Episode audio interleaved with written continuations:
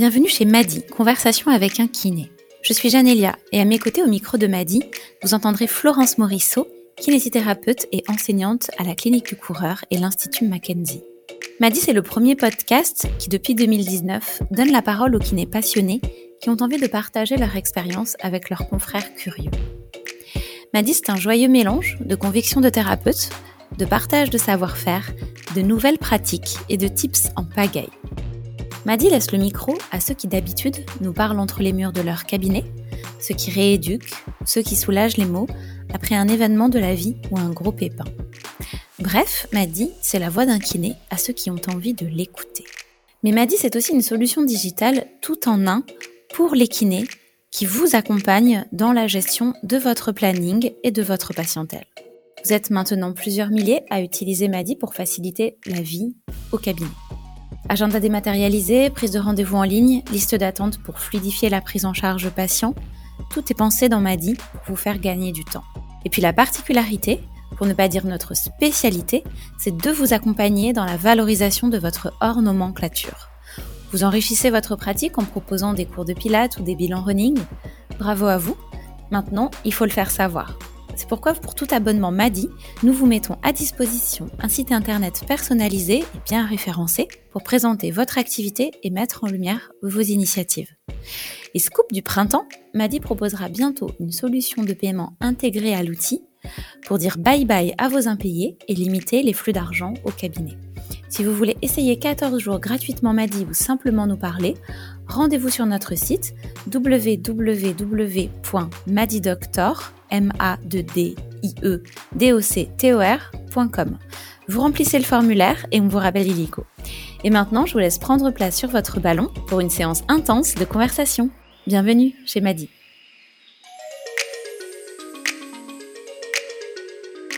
Bonjour à tous. Dans cet épisode de Conversation avec un kiné, nous avons le plaisir, avec Janelia, de recevoir Gabor Sagi. Alors j'ai forcément un petit biais affectif en invitant Gabor sur notre podcast, car la kiné que je suis lui doit beaucoup. En effet, j'ai coutume de dire que si je n'avais pas rencontré la méthode Mackenzie en janvier 2007, je ne serais plus kiné depuis longtemps. Professionnel passionné et passionnant, Gabor se reconnaît modestement la compétence d'avoir réussi à créer de la curiosité, puis de l'enthousiasme autour du MDT. Dans ce nouvel épisode, nous parlerons de ce qui l'a amené à quitter une pratique très influencée par sa formation ostéo pour une pratique plus engageante pour le patient, et ce, grâce à sa découverte de la méthode Mackenzie en travaillant pour la NHS à Londres. Puis nous reviendrons sur les fondamentaux de la méthode Mackenzie, ses points forts, ses limites, et évoquerons l'actualité en termes de bonnes pratiques dans la prise en charge des rachialgies et de l'avenir de notre profession. Je ne vous fais pas languir davantage, je vous souhaite une très bonne écoute. Bonjour Gabor, bonjour Florence. Salut Janelia. Bonjour à vous deux. Gabor, ravi de t'avoir euh, aujourd'hui euh, dans notre podcast. Ça fait un petit moment qu'on essayait de se coordonner pour trouver une date et c'est chose faite. Euh, donc, on est très content de, de t'avoir à nos côtés Aujourd'hui, euh, on va passer une petite heure à échanger autour de tout parcours et puis euh, sans suspense évidemment euh, autour de la méthode Mackenzie. alors bienvenue à tous sur cet épisode de Madi. Flo, je te laisse la parole. Ouais, bien évidemment. Euh, merci Gabor hein, d'avoir euh, d'avoir accepté de passer cette heure avec nous. Alors euh, forcément, j'ai un petit biais affectif en t'invitant sur ce podcast. Euh, j'ai coutume de dire en cours quand je me présente que si j'avais pas rencontré la méthode Mackenzie, je serais plus kiné aujourd'hui. Enfin, ça ferait même longtemps que je serais plus kiné. Alors déjà pour ça, merci. Et bah, pour commencer, j'aurais envie de te demander de, de te présenter si tant est que tout le monde ne te connaisse pas encore. Oh, mais je suis sûr qu'il y a plein de gens qui me connaissent pas encore. Euh, donc je m'appelle euh, euh, Gabor Sagi. et ce qui est particulier dans mon parcours professionnel, c'est que j'ai exercé pendant 11 ans à l'étranger. J'étais pendant 7 ans à Londres et ensuite 4 ans à Chicago. Et ce qui est particulier aussi donc dans mon parcours, c'est que j'ai, au départ j'ai fait kiné pour devenir ostéopathe pour devenir kiné ensuite. Donc je sais pas, c'est j'ai rencontré quelques kinés qui ont fait ce parcours-là, mais c'est pas forcément le, parcours le plus commun. Et sinon, c'est lors de mon séjour en Angleterre que j'ai découvert la méthode McKenzie, qui graduellement m'est apparu comme quelque chose d'intéressant et qui potentiellement serait intéressant à ramener en France. Pour se perfectionner à la méthode Mackenzie après mon passage à Londres, il fallait aller se perfectionner en Nouvelle-Zélande, donc ce que j'ai fait en 94. Et suite à mon séjour aux États-Unis, je suis rentré en France en 98 pour commencer l'Institut Mackenzie en, en France. Et donc je suis maintenant un, un vétéran dans l'enseignement de la méthode Mackenzie puisque j'ai enseigné plus de, de 500 cours et je, et je dirige toujours l'Institut Mackenzie France. Je pense que ça fait déjà beaucoup de choses pour me présenter. Excellent. Et, d'ailleurs, euh, donc tu dis que tu as rencontré la méthode Mackenzie euh, à Londres. Euh, c'était quoi ta, ta rencontre? Qu'est-ce qui a fait que tu t'es dit waouh, ça c'est un truc, je, tiens quelque chose de lourd, je tiens quelque chose qui potentiellement peut être transposable en France et il faut que j'aille creuser un petit peu plus? Ce qui est amusant, c'est que initialement, les premières fois que j'ai rencontré des praticiens qui utilisaient la méthode Mackenzie, j'étais, je n'étais pas séduit du tout. En fait, au départ, j'ai même trouvé ça un petit peu, un petit peu ridicule, euh, ridicule pour deux raisons. La première, c'est parce que je voyais bien que dans la méthode McKenzie, euh, on emmenait on faisait souvent travailler des patients en extension. Et dans le dans le contexte de l'époque, on, on, se situe là à la fin des années euh, à la fin des années 80. C'était vraiment quelque chose de très très inhabituel et qui paraissait même complètement délirant. Il y avait personne qui faisait ça à l'époque et je voyais pas comment ça pouvait améliorer quelqu'un. Et d'autre part, vu d'extérieur, la méthode me paraissait un petit peu simpliste.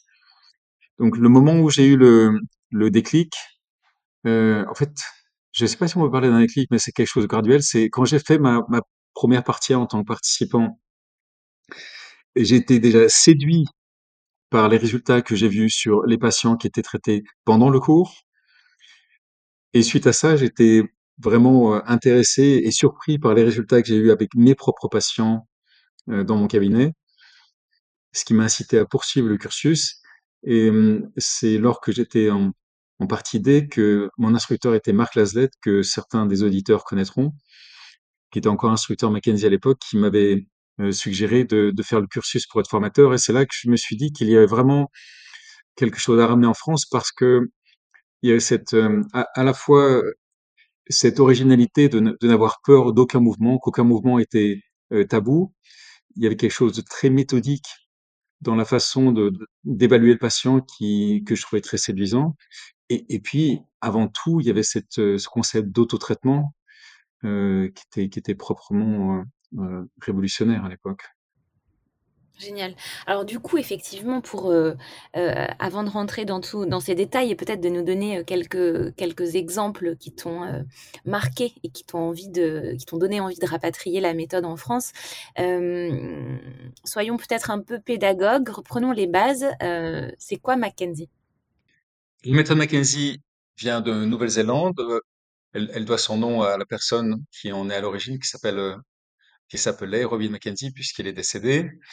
C'est une méthode qui est, utile dans le traitement des troubles musculosquelettiques. Au départ, c'était avant tout développé pour les troubles rachidiens, pour les douleurs rachidiennes. Et, après, ça a été élargi pour euh, s'adresser aussi à toutes les problématiques musculosquelettiques des extrémités. Et dans L'originalité de, cette méthode, euh, il y en a plusieurs. Si, on ne devait retenir qu'un seul mot-clé, une des singularités de l'approche Mackenzie, c'est le fait euh, que la stratégie thérapeutique repose avant tout sur de l'autotraitement, sur euh, ce que fait le patient lui-même. En fait, la partie la plus importante de cette méthode, c'est pas ce qui se passe pendant les séances, mais ce que le patient fait lui-même quand il est chez lui, entre les séances.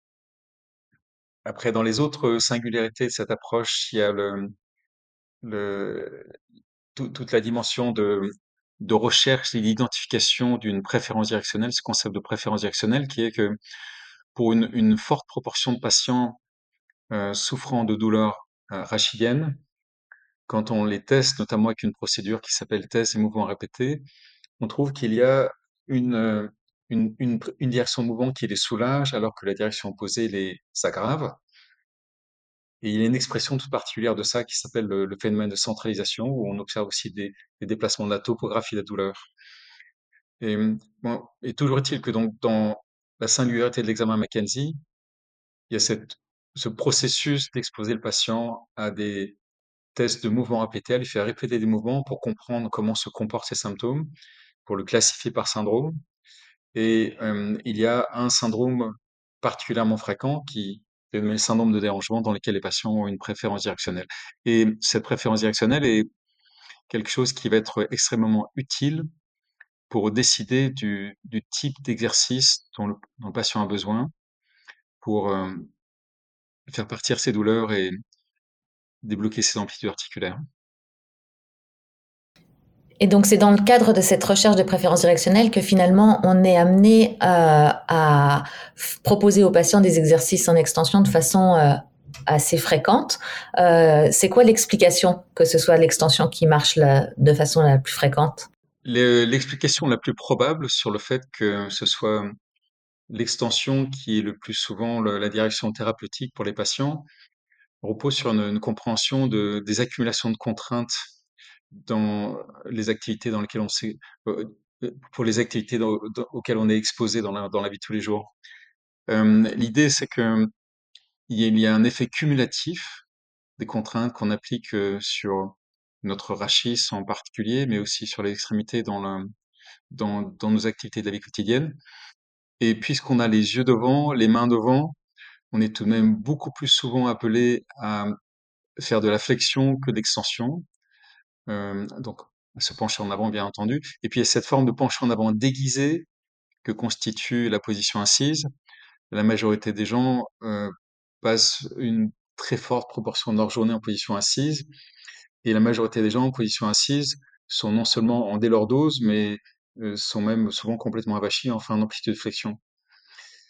Et donc, il semblerait qu'il y ait une correspondance entre le fait que les patients répondent bien à des stratégies en extension avec le fait que toute la journée, ils accumulent beaucoup plus de contraintes dans le sens de la flexion que dans l'extension. Autrement dit, d'un point de vue thérapeutique, il semblerait que beaucoup de personnes ont besoin de faire le contraire de ce à quoi ils s'exposent toute la journée.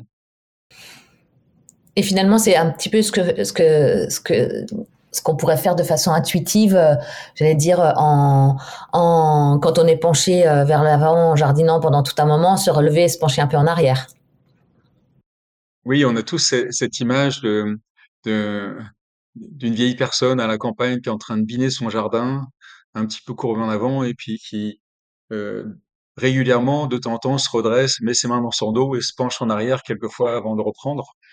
Donc, euh, je suis, d'accord avec toi que il peut y avoir un côté assez intuitif dans cette, euh, envie de partir dans la direction opposée quand on vient de, s'exposer à des, positions répétées euh, vers l'avant. Excellent. Et du coup, tu disais, Gabor, que quand toi, tu as rencontré la méthode Mackenzie, finalement, emmener les gens vers l'arrière, c'était euh, c'était un peu cavalier. C'était quelque chose auquel euh, on n'avait pas coutume de s'exposer, notamment d'un point de vue thérapeutique. C'était voire même un petit peu tabou. Alors, qu'est-ce qui, d'après toi, a fait que de quelque chose d'intuitif à la base, c'est devenu euh, tabou euh, dans les années euh, fin 70-80 pour euh, devenir même nous, en tant que thérapeutes, un réel obstacle à exposer les gens vers l'arrière? C'est une grande interrogation.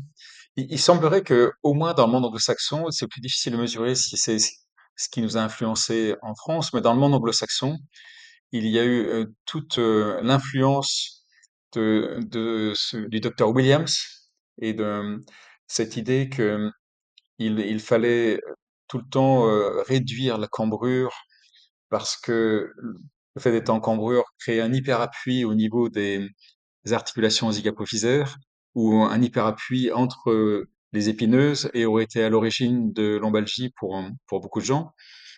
Et puis il y avait aussi cette pensée que dès que quelqu'un souffrait d'une douleur d'évocation radiculaire, on avait euh, une grosse hésitation par rapport au fait d'aller dans l'extension parce que c'est la direction de mouvement qui potentiellement euh, ferme le canal rachidien, qui ferme les foramen intervertébraux. Euh, et, donc c'est sûrement ce, mode de pensée qui a fait qu'on a un peu ostracisé tout ce qui était vers l'extension pendant, tellement longtemps. Et alors, euh, sûrement que pas mal de nos auditeurs connaissent euh, l'anecdote, mais euh, moi, je suis obligée de, te poser la question et de te, de te faire dire un petit peu bah, qu'est-ce qui a motivé Robin McKenzie à tester l'effet de ces mouvements, notamment vers l'extension? Dans le, dans le monde anglo-saxon, l'expression arrive un petit peu en France, mais on parle de, de cette, ce concept de sérendipité, c'est-à-dire de faire une, observation fortuite qui permette de, de bousculer la compréhension qu'on a de, de, d'un type de problématique. Et euh, euh, Mackenzie a raconté pendant des années cette anecdote dans laquelle un patient qui venait le voir avec une sciatalgie tronquée, euh, tronquée parce que ce patient avait une douleur constante dans le dos, dans la fesse et dans la cuisse d'un côté, mais n'avait aucune douleur qui allait plus loin que le genou. Euh, ce patient était venu voir plusieurs fois Mackenzie déjà, euh, c'était peut-être la troisième ou la quatrième séance qu'il voyait ce patient, sans succès pour le moment. Il n'avait pas amélioré la symptomatologie de ce patient-là. On a toutes les raisons de penser qu'à l'époque, d'ailleurs, Mackenzie travaillait plutôt avec une optique de thérapie manuelle.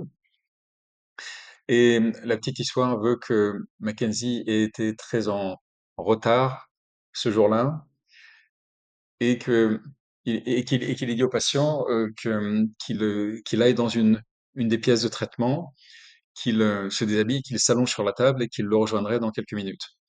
Il se trouve aussi que la, une extrémité de la table a été relevée comme on le fait la plupart du temps avec des patients quand on les traite pour leurs membres inférieurs et qu'on les fait asseoir sur la table.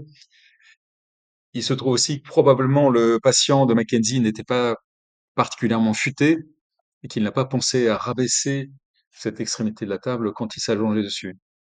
Pour le dire autrement, quand Mackenzie est arrivé dix minutes plus tard, il a trouvé son patient dans une posture en extension qui, euh, pour lequel il avait toutes les raisons de penser qu'elle était complètement euh, contre-indiquée et qu'elle aurait dû être complètement délétère pour ce patient souffrant d'une d'une sciatalgie.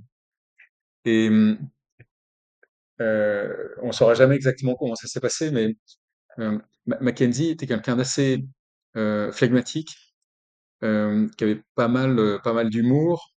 Et je pense qu'en fait, il a, il a probablement voulu éduquer son patient et lui faire remarquer que probablement ce qu'il faisait, c'était pas très bon pour lui. Donc, en rentrant dans la pièce, il lui a dit, écoutez, vous vous êtes pas mis exactement dans la position que j'imaginais. Qu'est-ce que vous sentez maintenant? Et il imaginait que le patient allait lui dire que, ben, que, c'était une position qui était vraiment pas très favorable pour sa jambe. Donc, je pense qu'il avait dans l'idée de, de l'éduquer en lui posant cette question-là. Et à sa grande surprise, le patient lui a dit que qu'il n'avait pas été aussi bien euh, depuis plusieurs semaines, que sa douleur dans la jambe avait complètement disparu.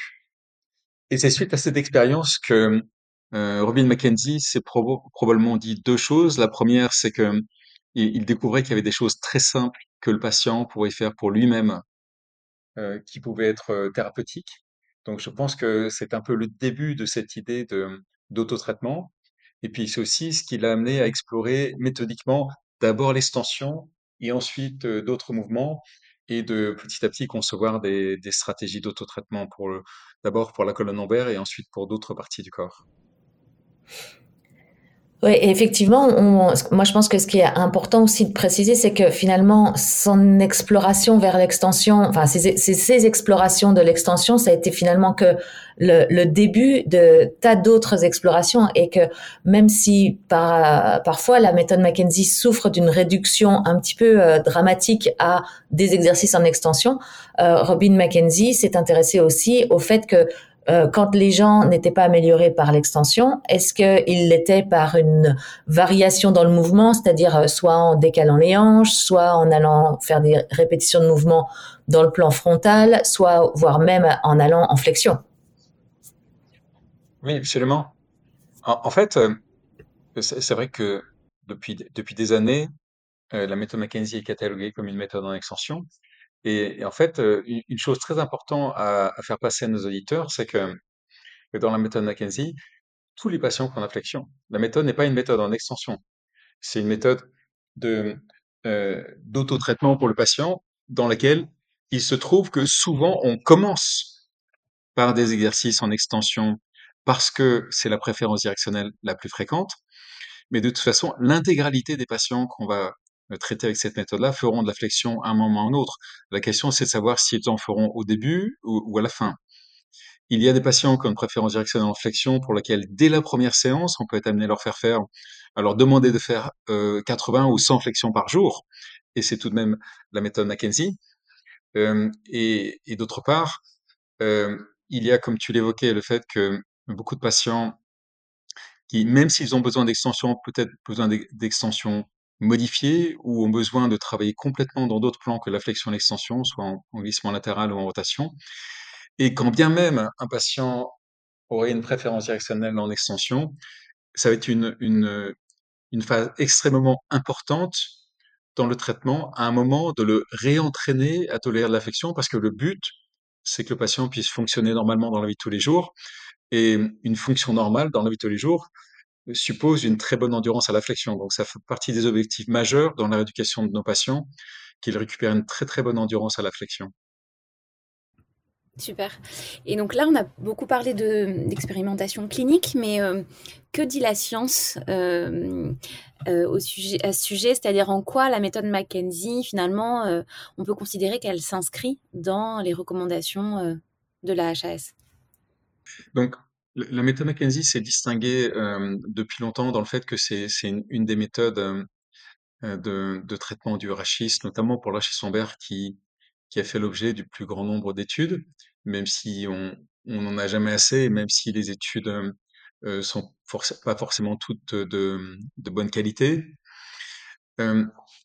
mais dans, dans les choses qui sont euh, euh, documentées et, et, qui ont quand même une assez grande force scientifique dans l'approche Mackenzie, c'est qu'il semblerait qu'on a tout de même une assez bonne reproductibilité interexaminateur dans dans l'examen des patients qu'on fait, euh, ce qui est ce qui est déjà un, un, très bon point de départ pour pouvoir étudier une méthode. Si jamais on, peut montrer qu'il y a une bonne reproductibilité interexaminateur dans le dans la conduite de l'examen et dans le, les conclusions auxquelles on arrive à l'issue de l'examen.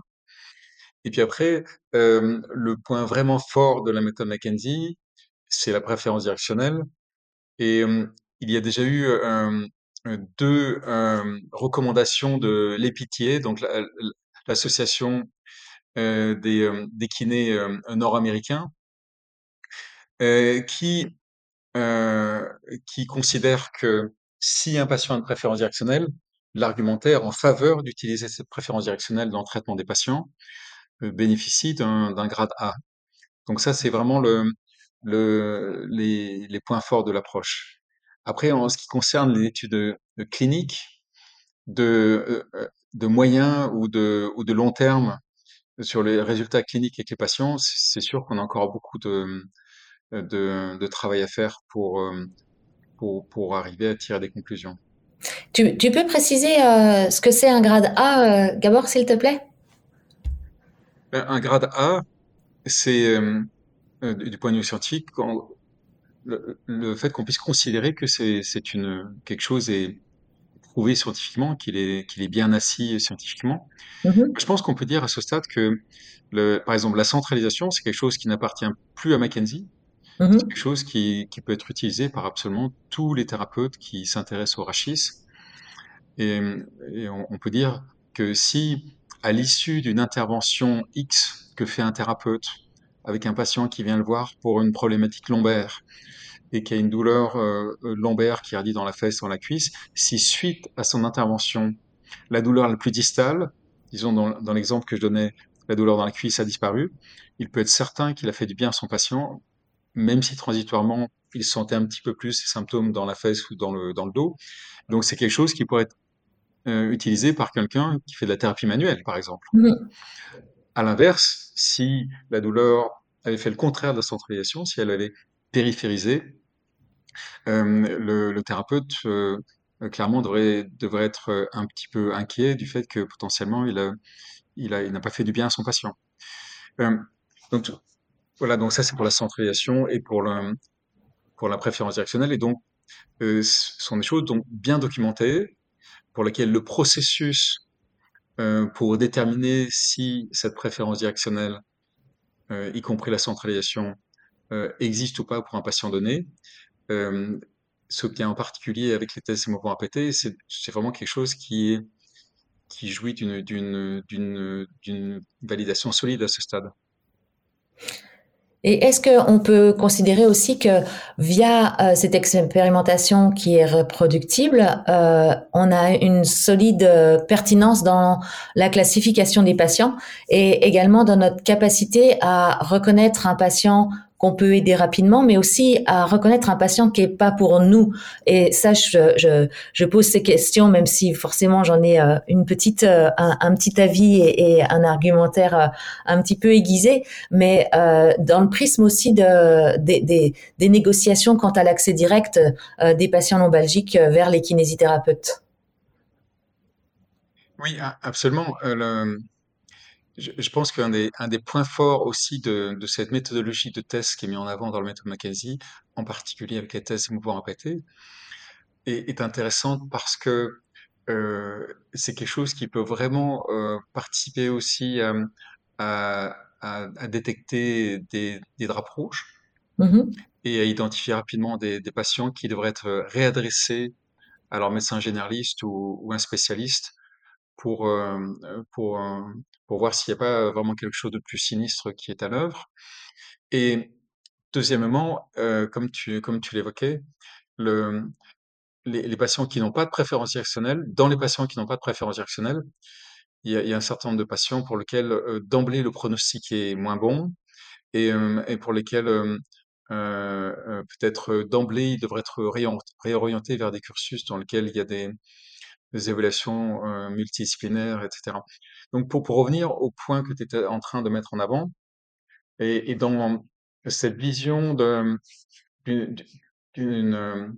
euh, d'une évaluation en première intention par des kinésithérapeutes, autant par le fait d'identifier rapidement les gens qui ont des drapeaux rouges que par le fait de pouvoir décider rapidement si on peut aider un patient, la méthode Mackenzie pourrait certainement être une partie importante et, utile pour, des kinésithérapeutes euh, qui, auraient ce mode d'accès direct.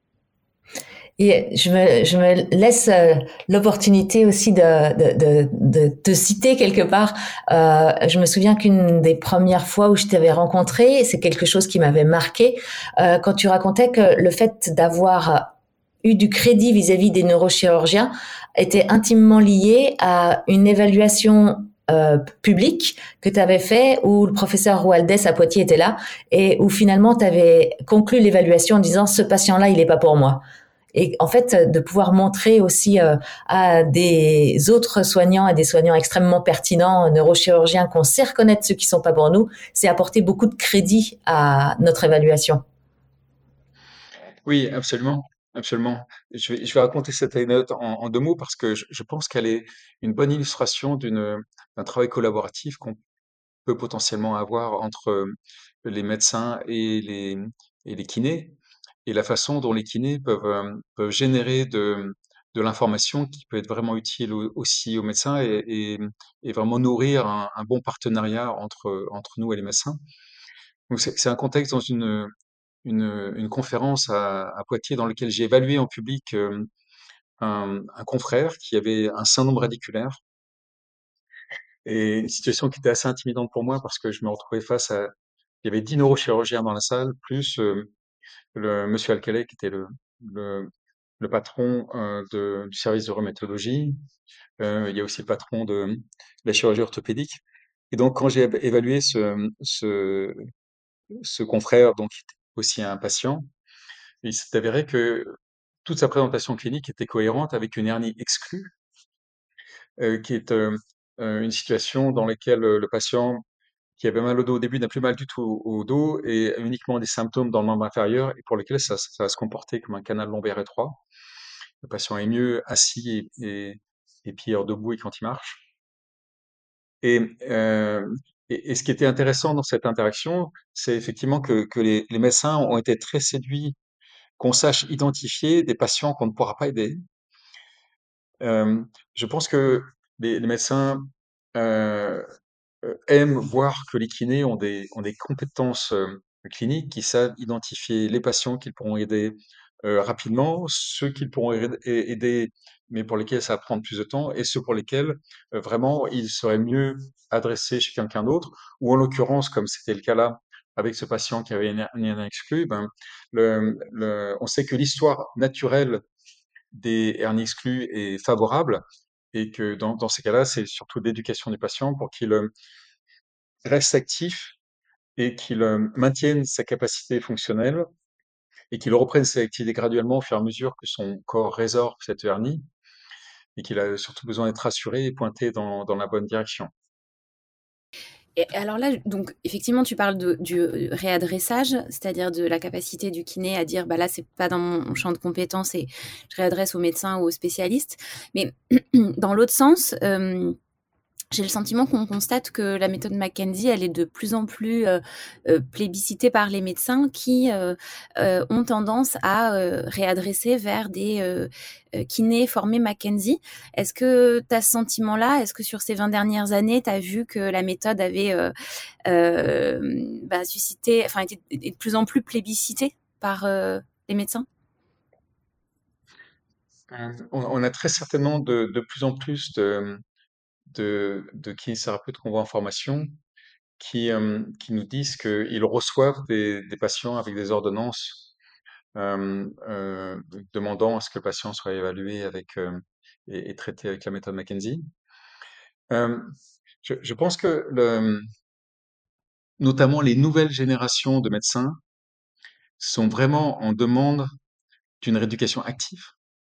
Il, il, commence à maintenant y avoir un, un, un, volume de, de, preuves très important indiquant que la solution à la plupart des problèmes musculo-squelettiques n'est pas dans des thérapies passives, même s'il peut y avoir de la place pour certaines thérapies passives, comme par exemple la thérapie manuelle, mais qu'utilisée isolément, elle n'apporte pas de résultats pérennes pour nos patients. Et je pense que la, la méthode McKenzie était un petit peu à l'avant-garde euh, pour, deux choses. Il y avait plus de validation pour la méthode McKenzie qu'il y en avait pour aucune méthode quand j'ai commencé à l'enseigner en France dans les années, enfin, en 1999. Et puis, il y avait aussi que, euh, est, arrivé maintenant le, le fait qu'on on a compris que pour beaucoup de problèmes qui tendent à se chroniciser ou à être récurrents, le patient va être le, l'acteur de santé principal pour la résolution et la gestion du problème euh, euh, au long terme. Et euh, maintenant que tout le monde arrive à, cette compréhension-là, bon, les, médecins sont vraiment en, demande de kinés qui vont proposer de la kinésithérapie active, qui vont éduquer leurs patients.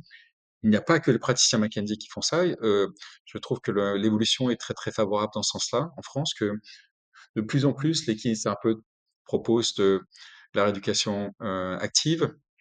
D'ailleurs, intéressant euh, de voir que euh, énormément de gens qui, de, de, kinés qui font la formation McKenzie euh, font aussi des formations, par exemple, de euh, la clinique du coureur, qui est aussi basée sur la même philosophie, qui est avant tout une philosophie dans laquelle le, le patient est l'acteur principal de sa rééducation, et c'est avant tout de, de l'éducation du patient et des stratégies de, d'auto-traitement et d'auto-prise en charge du patient par, par lui-même.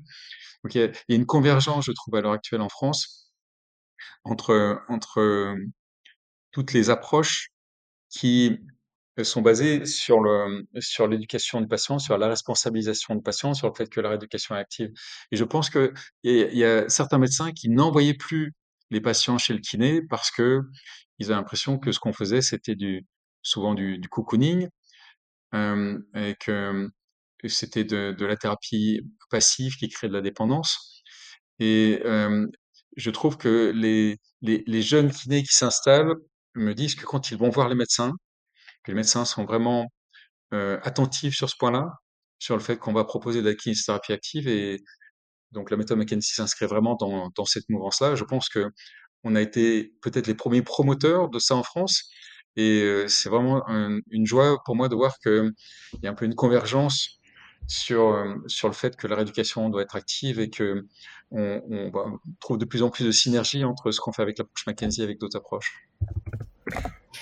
Top. Et alors justement, toi qui as fait kiné, tu le disais au début, euh, pour euh, devenir ostéo, puis qui est, redevenu kiné ensuite, euh, comment tu te positionnes aujourd'hui avec ces dizaines d'années d'expérience et de recul, et puis as ton expertise sur la méthode Mackenzie euh, Qu'est-ce que tu penses des thérapies manuelles, de l'ostéopathie? Là, euh, je,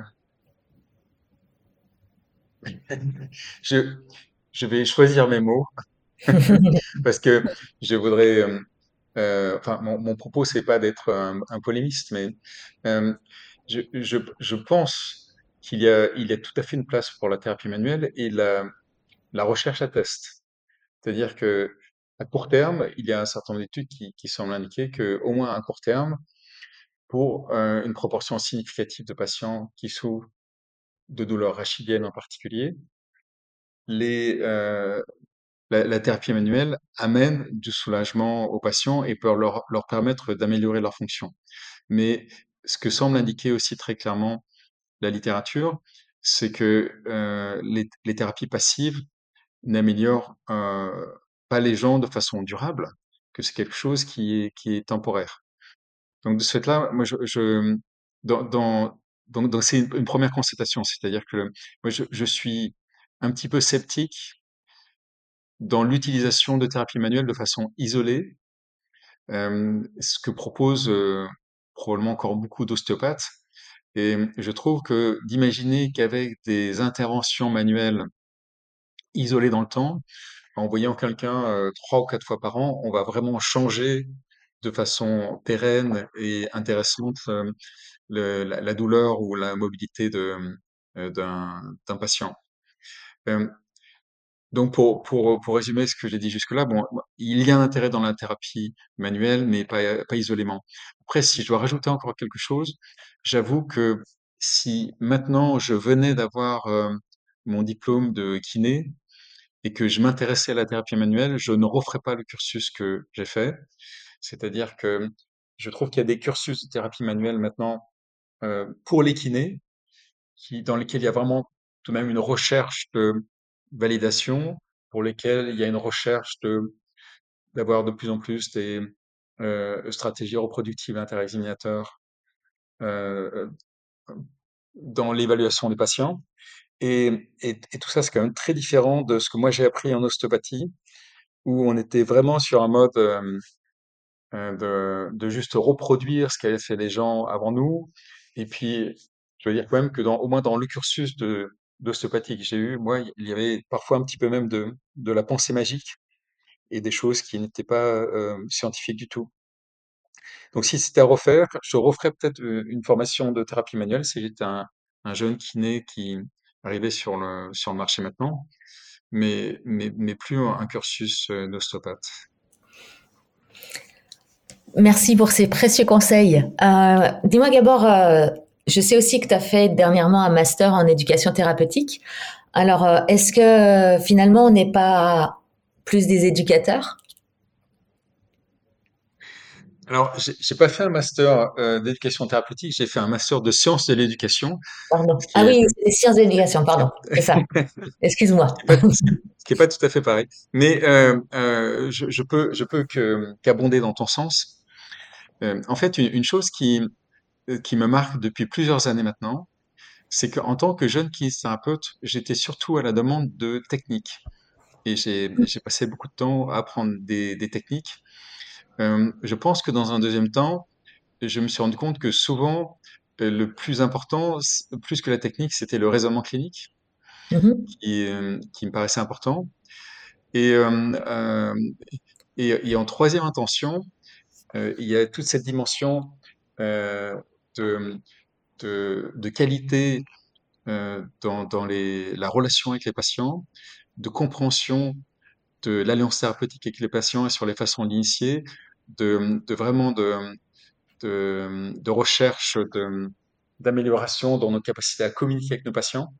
Et, et moi, j'ai le sentiment maintenant que pour beaucoup d'entre nous, on a beaucoup plus à gagner à soigner notre communication avec le patient, à soigner nos relations euh, thérapeutiques, à soigner nos stratégies d'éducation du patient, qu'à apprendre à chercher de nouvelles techniques un petit peu exotiques, j'aurais envie de dire. Et, de ce point de vue-là, j'ai vraiment changé dans mon optique par rapport à, quand j'ai commencé à exercer. Pendant les, les JFK, avec Benjamin Lemouton, qui est, qui est un, confrère qui, qui est non seulement euh, kinésithérapeute, mais qui a un master de psychologie. Mm-hmm. On a, on a monté ensemble un, donc un atelier sur le, sur l'alliance thérapeutique. Et euh, je, je trouvais que même maintenant, avec euh, toutes ces années où j'ai quand même assisté à beaucoup de formations en entretien motivationnel, j'ai fait un cursus de, de formation en communication non violente, et euh, j'ai encore appris beaucoup de choses dans la préparation de, de ce, cet atelier sur le sur l'alliance thérapeutique. Et je, je trouve que c'est vraiment quelque chose sur lequel on, on a euh, une, une, grosse possibilité d'amélioration. Euh, en, en, tant que kinésithérapeute, on n'était pas du tout bien formé à l'aspect relationnel. C'est ce que j'allais dire, c'est qu'on part de très très loin. On part de très très loin. On part de très très loin. Mais euh, dans, dans, le, dans la positive, moi je trouve que donc il, il, y a de nombreux cursus de formation qui sont en train de se développer autour de la communication thérapeutique, de l'alliance thérapeutique, de l'entretien motivationnel, de la communication non violente, etc., euh, qui, qui d'une part euh, devraient nous amener à être beaucoup plus efficaces dans, dans la façon d'amener plus de patients euh, à s'impliquer dans le soin de leur corps, à, vraiment avoir envie de s'impliquer dans des stratégies d'autotraitement, à devenir responsable de, de, leur corps.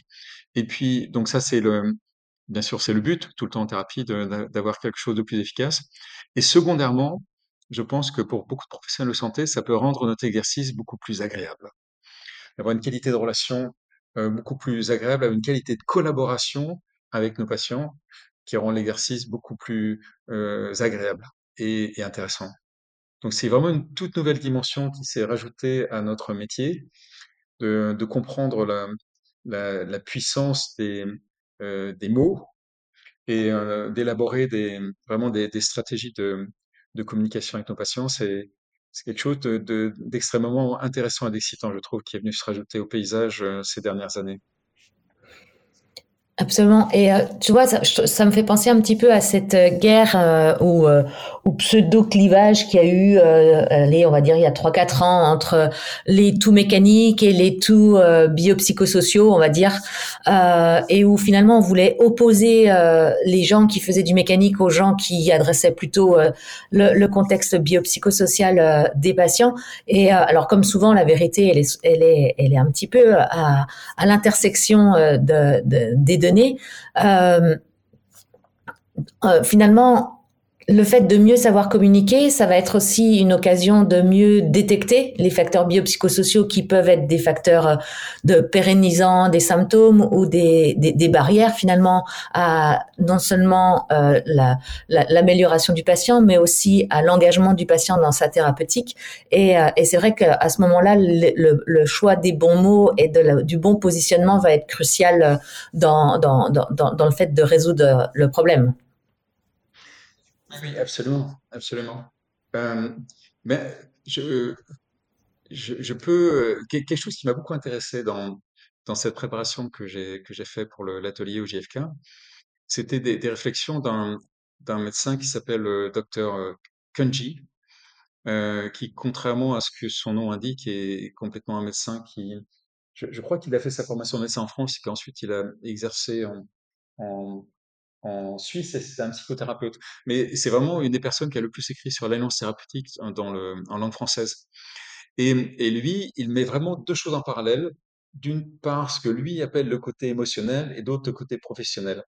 Et dans ce qu'il appelle le côté émotionnel, euh, moi je, je reformulerai autrement, c'est notre capacité vraiment à, à, communiquer avec le patient, à, à gérer une relation euh, authentique, avec nos patients, à engendrer cette collaboration euh, avec lui. Donc ça, c'est tout l'aspect euh, humain, relationnel, communication, etc. Et puis après, il y a l'aspect euh, euh, professionnel, technique, c'est-à-dire en tant que kiné, nous, notre capacité à faire les bons tests, à interpréter nos tests, à interpréter nos tests pour arriver à un diagnostic, à partir du diagnostic, à formuler une stratégie thérapeutique et ensuite avoir des techniques. Donc, il y a d'un côté vraiment la partie technique du métier et de l'autre côté cette partie relationnelle. Et si on a l'une sans l'autre, eh ben on va nulle part. Et je, je donnais comme exemple, euh, euh, je trouve quelque chose qui parlera à tout le monde. Mais euh, lui, il prend, il prend la métaphore du, du plombier qui est incompétent. et donc un plombier qui a un super relationnel, il a beaucoup d'empathie pour ses clients, et il est super sympa, il est super à l'écoute, mais il est totalement incompétent et, ça fait une heure qu'il est chez toi et il y a toujours la fuite qui continue à couler sur la moquette. Donc là, le patient va pas être très content. Et, donc ça, on pourrait dire que ça pourrait se comparer à quelqu'un qui continuerait à faire pour les tournopathies ce que toi et moi, on, toi et moi, on a appris à l'école, c'est-à-dire quelque chose totalement inapproprié en faisant juste du MTP, des ultrasons et des étirements. Euh, et le kiné aurait beau avoir un relationnel absolument incroyable avec le patient, être ultra empathique, ultra authentique et chaleureux. Euh, si jamais il lui propose une, stratégie thérapeutique pour son tendon qui marche pas, ben le, patient ne sera pas satisfait, le boulot sera pas fait. Mais à l'opposé, si on a un thérapeute qui est ultra pointu, qui a lu toute la littérature du monde sur le tendon, qui sait élaborer la bonne stratégie pour euh, mettre en charge le tendon d'un patient donné pour qu'il il, s'améliore. Donc, il est tip-top sur son côté technique. Si ce euh, euh, kiné-là ne sait pas engager une bonne relation avec son patient, si c'est pas être, être empathique, euh, euh, si c'est pas bien lui expliquer le comment et pourquoi et ce qu'il faut faire à la maison, eh ben, il aura des très, beaux, très mauvais résultats aussi. Et pourtant, il est tip-top d'un point de vue technique, mais il va pêcher dans l'éducation qu'il va faire avec son patient. Donc, c'est vraiment les, les, deux aspects absolument indispensables et complémentaires de notre métier. Alors que le plombier, s'il résout la fuite, mais qu'il n'est pas agréable, on s'en fout. oui, mais si jamais il est super agréable, il, va perdre des clients quand même. c'est vrai, c'est vrai, c'est vrai. C'est vrai que la, métaphore prenait Kenji de quelqu'un qui serait uniquement professionnel et très mauvais sur euh, le plan euh, humain. Euh, il prenait la métaphore d'un marin, ouais. un, un, très très bon marin techniquement, ouais. mais qui mais qui tient pas compte de l'état de la mer. Donc il, euh, il part alors qu'il y a un, gros temps avancé, euh, annoncé, il part quand même sur son bateau, il a beau être très bon techniquement, il risque de bien bien se faire secouer, et puis peut-être que des fois il n'arrivera pas à bon port. Ouais, excellent. C'est euh, hyper intéressant de, le, de te l'entendre présenter et de l'entendre expliquer de cette manière-là. Je pense que ça fera vraiment écho à, à, à, plusieurs situations que les uns et les autres ont pu vivre. Euh, Gabor, les aléas du calendrier font que je suis un petit peu obligée de te poser la question euh, concernant euh, la dernière revue Cochrane euh, au sujet du MDT. Alors je cite un petit peu la conclusion de cette revue qui dit que le MDT, donc pour ceux qui savent pas, le MDT c'est les initiales de Mechanical Diagnosis and Therapy, donc c'est la méthode McKenzie. donc le MDT n'a pas montré sa supériorité sur d'autres interventions pour améliorer la douleur et la fonction des patients lombalgiques. Donc ça, c'est la conclusion un petit peu choc de cette revue Cochrane.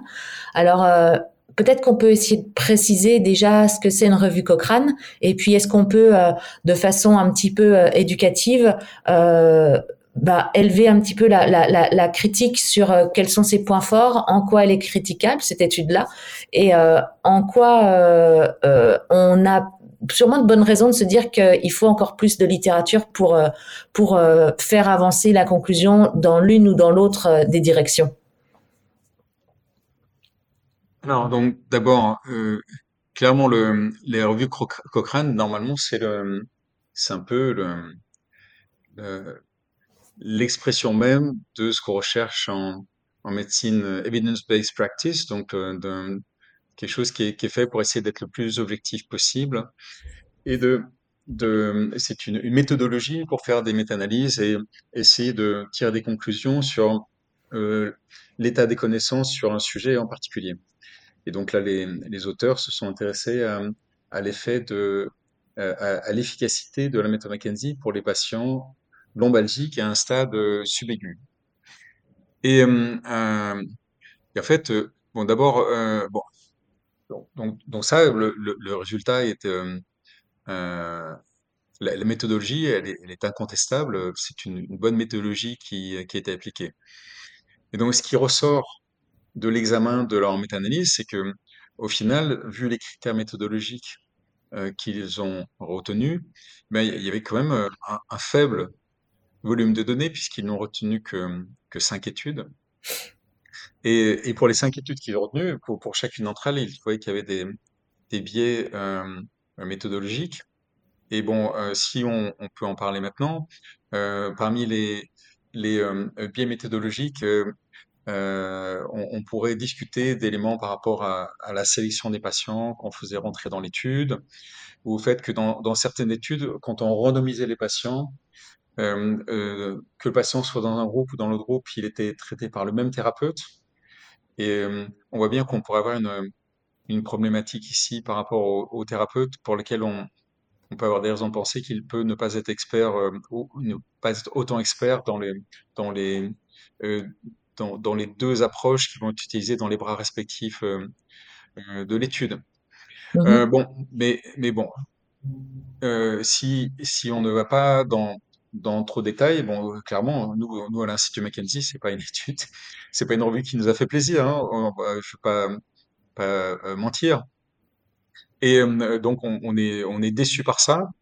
bon, par contre, bon, nous, ce qu'on retient tout de même, c'est que à l'heure actuelle et sur la base des données qui sont publiées, le, le MDT est considéré comme une bonne option de traitement pour les lombalgies par la euh, North American Spine Society, qui est quand même un peu une référence mondiale, euh, et puis par, dans les dernières directives de l'EPTA, euh, la méthode McKenzie est, est, tout de même considérée euh, comme, comme dans, dans, les approches qui sont recommandées. Donc, euh, comme quoi, il, y a tout de même, euh, semble-t-il, des, des, gens qui considèrent que la littérature qu'il y a en faveur de l'approche Mackenzie est tout de même euh, euh substantielle. Euh, mais euh, ce, ce, que souligne l'étude, enfin la méta-analyse Cochrane, c'est que il faut qu'on produise plus d'études et des études de meilleure qualité avec, mm-hmm. euh, pour, pour qu'on puisse arriver à une vraie conclusion, parce que là, c'est une conclusion qui est tirée sur la base d'un faible nombre d'études pour lesquelles euh, eux-mêmes, dans la revue, indiquent qu'il y a des, des biais méthodologiques significatifs dans pratiquement chacune d'entre elles. Euh, de ce fait-là, donc, c'est quand même difficile d'arriver à une conclusion euh, définitive. Mm-hmm.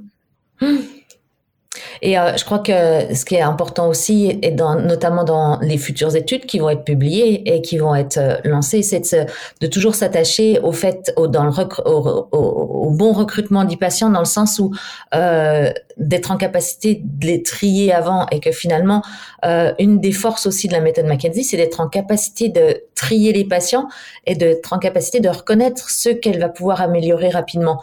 Donc, dans, cette situation-là, une fois qu'on a trié les patients, bah, l'efficacité de la méthode McKenzie euh, pourra être euh, soutenue avec beaucoup plus d'arguments.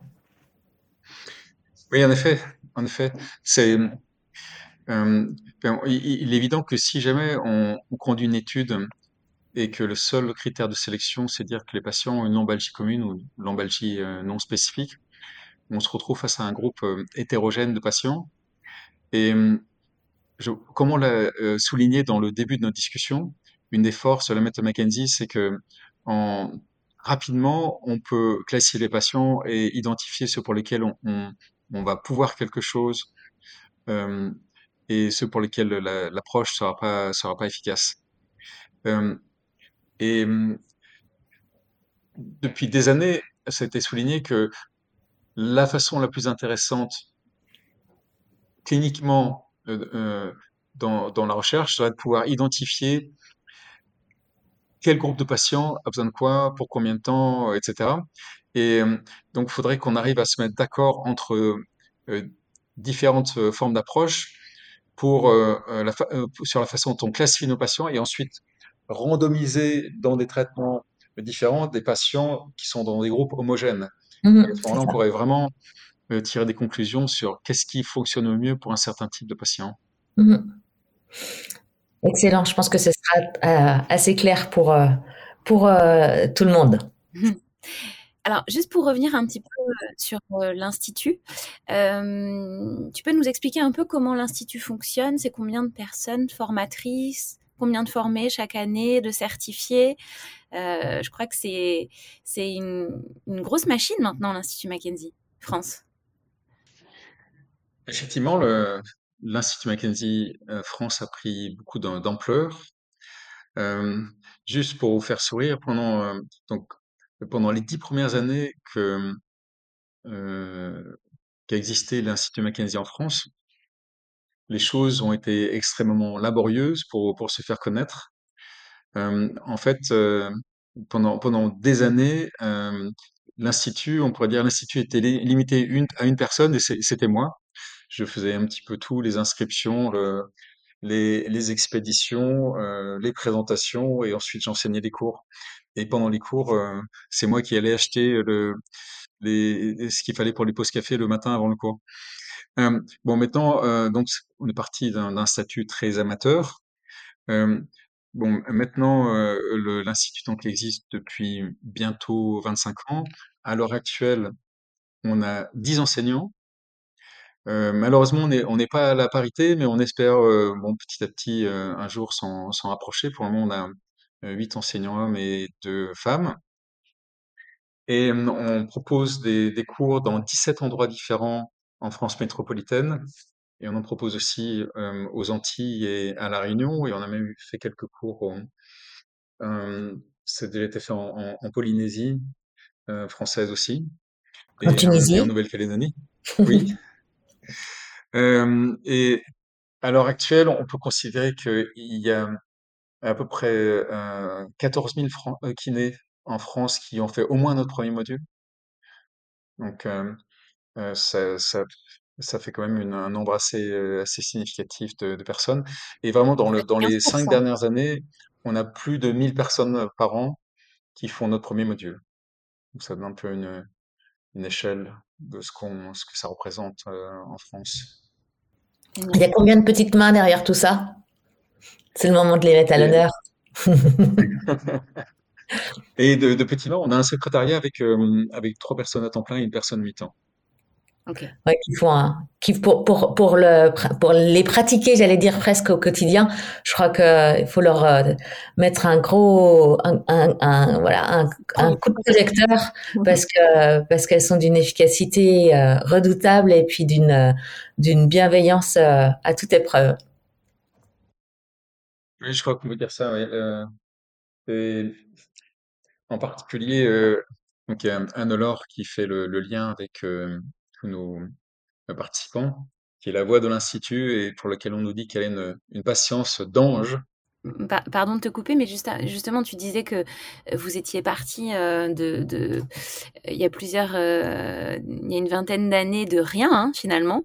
On connaît bien ça. Hein. Quand on a lancé le podcast, on n'avait pas beaucoup d'écoute. Et là, tu vois, 52e épisode. Euh, euh, je pense qu'il y a une, bonne partie des kinés euh, français qui vont euh, passer sur cette cette bande son. selon toi, c'est quoi les, les, comment dire les facteurs de succès de de, l'institut Comment vous avez réussi justement à vous imposer comme ça dans le paysage des formations en France? D'abord, je, voudrais juste en toute humilité dire que moi j'ai l'impression que j'ai eu la chance d'arriver à, un bon moment en, France, puisque la, méthode McKenzie est arrivée en France bien après les pays anglophones, plus anglophones que la France en, Europe. Mais je pense que début 2000, quand, quand on est arrivé sur le marché, euh, c'est arrivé le moment où on demandait quelque chose de beaucoup plus scientifique dans l'approche des kinés. Et très clairement, le, dans, dans ce qu'on enseignait dans la méthode McKenzie, on était beaucoup plus documenté que la plupart des formations à l'époque en France et, et que pas mal de formations encore maintenant, je pense. Donc, le, une, une, partie du succès, c'est le, le, fait de, de s'intéresser à ce qui est validé et de toujours faire référence à ce qui est validé dans, nos formations. Et, je pense aussi qu'on arrivé en même temps que se développait cet intérêt pour l'éducation thérapeutique.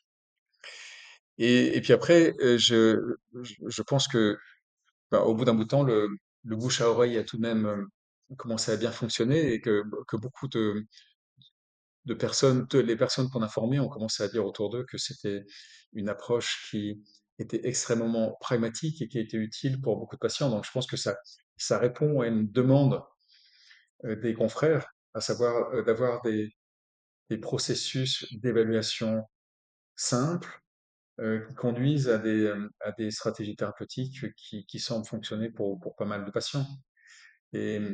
Je, je veux en aucune façon dire que la méthode Mackenzie est une est, la panacée, puisqu'une par, par définition, il ne peut pas en avoir et de, de, de panacée. Le, le, il n'y a aucune façon de traiter le dos ou les autres articulations du corps qui va qui va fonctionner pour tous nos patients. Mais la, la méthode Mackenzie fonctionne vraiment pour euh, pour beaucoup de gens, c'est vraiment une une, une contribution qui semble par rapport au retour qu'on a de nos participants qui semblent répondre à des besoins euh, par, rapport aux, aux problématiques auxquelles ils sont confrontés tous les jours. Donc en résumé, je dirais, il y a le côté validation scientifique, euh, il y a le, moment dans l'histoire de la médecine où on se trouve, euh, où on, se rend compte que, ben, faut pas travailler, il faut, on n'est pas en train de travailler sur un patient, mais avec un patient, qu'on travaille en collaboration avec lui, qu'on est dans un moment du développement de la, compréhension de la santé, dans lequel il est, évident que le patient devrait toujours être associé dans le processus, qu'il devrait être, l'acteur de sa santé. Et puis après, euh, comme je l'ai dit il y a quelques instants, le fait que c'est, très pragmatique, ça mène des résultats rapides avec les patients et ça semble répondre à un besoin pour les, kinés et pour les patients.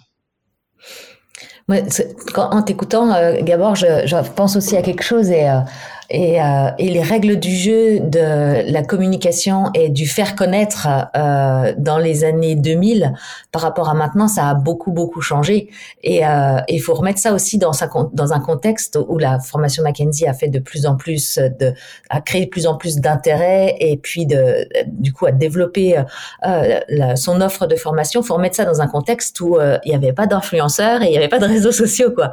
On a l'impression que, que ça n'a jamais existé, mais je pense que les premiers cours et les premiers moyens de communication, c'était un flyer et euh, une conférence euh, informative avec 10 participants, quoi. Mais c'est vrai que je, je pense que il y a beaucoup de, de jeunes auditeurs qui pourraient être euh, euh, amusés et un peu surpris de savoir comment, comment ça fonctionnait dans les années 2000 quand j'ai.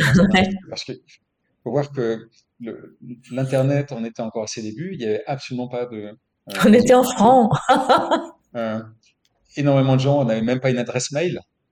Et, euh, et, et en fait, moi, j'avais payé une secrétaire pour saisir sur une base Excel toutes les pages jaunes de France. J'espère qu'il n'y a personne de la Poste qui m'écoute, qui écoute le podcast, parce que je sais pas si je m'exposerai toutes ces années après encore à des poursuites, mais RGPD, ça existait elle avait saisi, parce qu'à l'époque, donc pour, pour, pour avoir les coordonnées des gens, la, référence c'était les pages jaunes de, de la Poste, et elle avait saisi 45 000 adresses de, de- de- elle a pris tous les kinés de France et elle les mis rentrer dans une, dans une base euh, euh, Excel. Donc, euh, vous imaginez le travail que ça peut être de saisir tous J'espère qu'elle était bien payée, celle-là. hein. Ah, je pense qu'elle était J'en doute pas un instant. payée tout, tout à fait correctement. Mais euh, et, et ensuite, quand on voulait organiser des cours, on, on faisait beaucoup de mailing postal. Et euh, euh, la légende, euh, enfin, qui n'est pas une légende, mais qui est devenue un peu légendaire, c'est quand on a lan- lancé l'institut, on, on faisait beaucoup de d'envois collectifs de courriers par euh, par, par la poste, mais on les pliait manuellement. Donc, euh, j'ai déjà eu des séances de pliage de 2000 lettres. On, on envoyait 2000 lettres pour inviter des gens à une présentation. Et si tout se passait bien, on, on arrivait à faire un cours euh, après ça. Donc, on a vraiment eu une période un petit peu héroïque de pliage à la main. Et puis ensuite, on avait une machine euh, de pliage mécanique des lettres. Et c'est seulement peut-être vers 2010-2012 qu'on a arrêté de faire nos envois postaux. Mais euh, effectivement, tu as raison de souligner que la communication ne fonctionnait pas du tout de la même façon. Euh, à l'époque où il n'y avait pas de site internet, pas de réseaux sociaux, et on était dans une dynamique complètement euh, autre. Super Gabor, merci pour ces anecdotes. Euh, peut-être que je pense qu'on va bientôt clore. Euh, on va, moi j'ai bien envie de te poser quand même une dernière question, un peu plus globale, prendre un petit peu de recul sur l'Institut Mackenzie, mais pour parler plus globalement de kinésithérapie.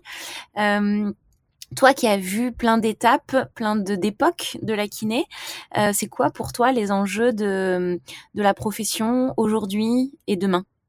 Là, il y a plusieurs tiroirs dans, dans cette euh, question-là, mais je vais essayer d'être euh, C'est une question relativement succ- difficile, je te l'accorde. Ouais.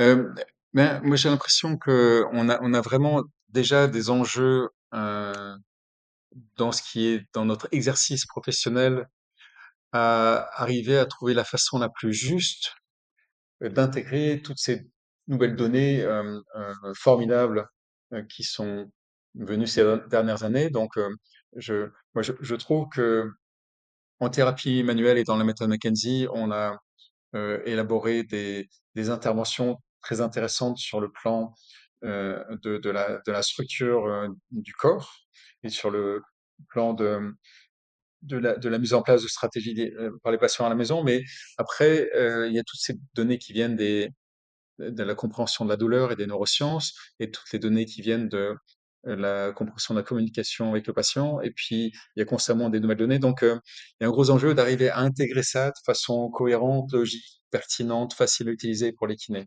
Donc ça, c'est un premier enjeu, un enjeu d'intégration de tous ces, cette accélération de la production de données par la, par la science et de trouver la, la, façon la plus utile pour nos patients et puis la plus pratique, la plus facile pour, pour nos kinésithérapeutes. Donc c'est ça, c'est l'enjeu à proprement, à parler lié à, à l'exercice. Après, je pense qu'on a un, un énorme enjeu euh, pour ce qui est de la profession de kinésithérapeute.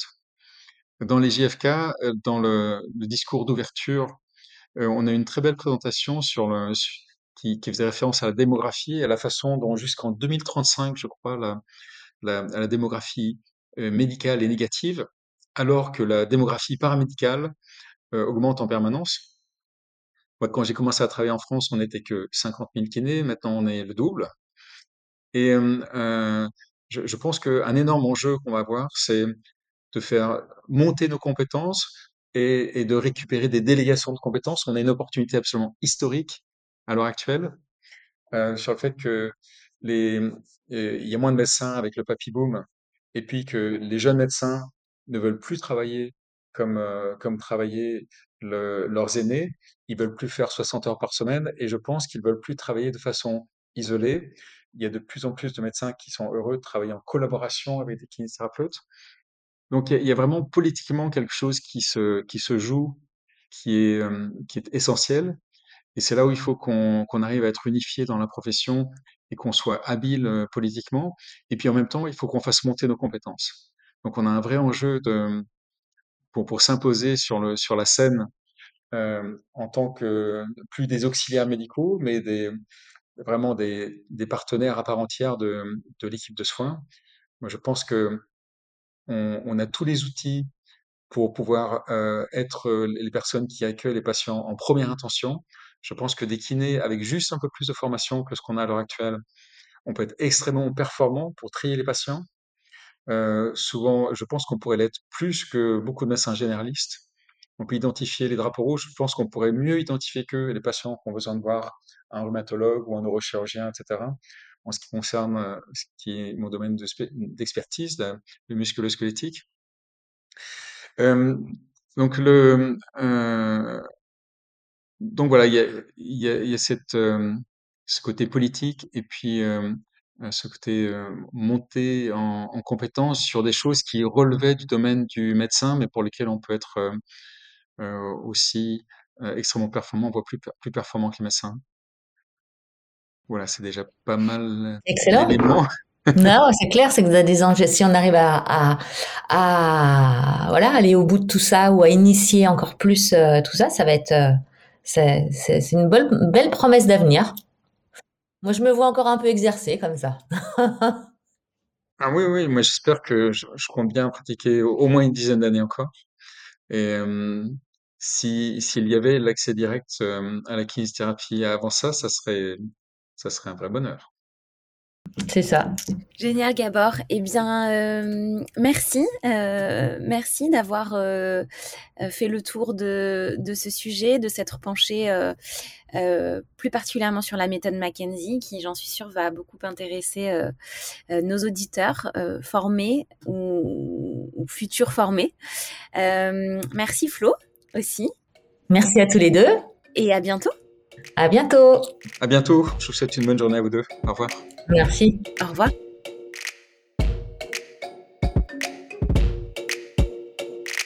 J'espère que cet épisode de Madi Conversation avec un kiné vous a plu et que vous en avez pris plein les écoutilles. Si vous voulez nous aider à populariser ce podcast dans la communauté des kinésithérapeutes, alors pensez à laisser 5 étoiles ou encore mieux un avis sur votre plateforme de podcast préférée. Spotify, iTunes, Apple ou Google Podcast. C'est le meilleur moyen de faire perdurer l'aventure. Si vous souhaitez découvrir notre solution MADI dédiée aux kinésithérapeutes, n'hésitez pas à demander votre démo gratuite sur www.madidoctor.com ou directement sur Insta. On se fera un plaisir de vous montrer à quel point cette solution est efficace et facile à prendre en main. Je vous dis à très bientôt pour un nouvel épisode de MADI.